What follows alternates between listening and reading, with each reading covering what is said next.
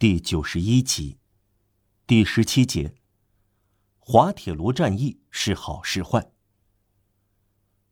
有一个十分可敬的自由派，根本不憎恨滑铁卢战役。我们不属于这一派。对我们而言，滑铁卢战役只不过是自由的忌日。从这样一只蛋孵出这样一只鹰，肯定出人意表。滑铁卢战役，如果高屋建瓴的观察这个问题，是反革命处心积虑的一次胜利，是欧洲反对法国，是彼得堡、柏林和维也纳反对巴黎，这是守旧反对创新，这是一七八九年七月十四日在一八一五年三月二十日受到攻击，这是各个王朝蠢蠢欲动，反对法国不可制服的骚动。最终，压灭二十六年来一直喷发怒火的广大人民，他们的所思所想就是这样。布伦斯维克、纳索、罗马诺夫，或亨佐莱恩、哈布斯堡等王室和波旁王室联合一致，滑铁卢战役背负着神权。确实，由于帝国实行专制，出于事物的自然反应，王权就必定要实施自由。令胜利者深感遗憾的是，事与愿违，从滑铁卢战役产生了立宪体制。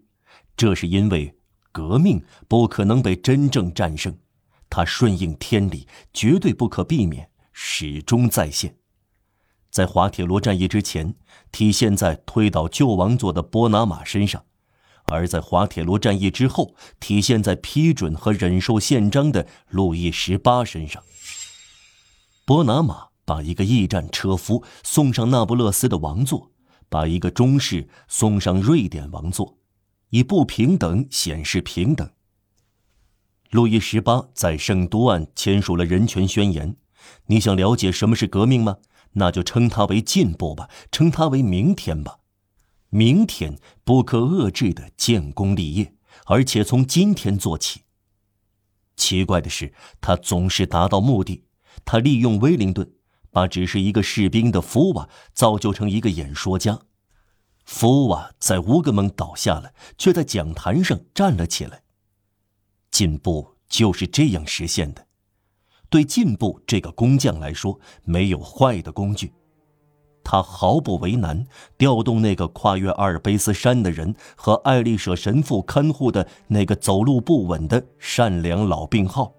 与他神圣的工作相协调，他利用那个足部痛风患者，也利用征服者。征服者在国外，痛风患者在国内。滑铁卢战役制止了用武力推翻欧洲各国的王位，其结果不过是从另一方面继续推动革命工作。征服者告一段落，轮到思想家了。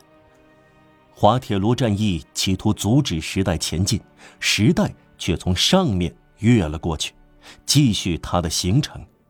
这场灾难性的胜利被自由战胜了。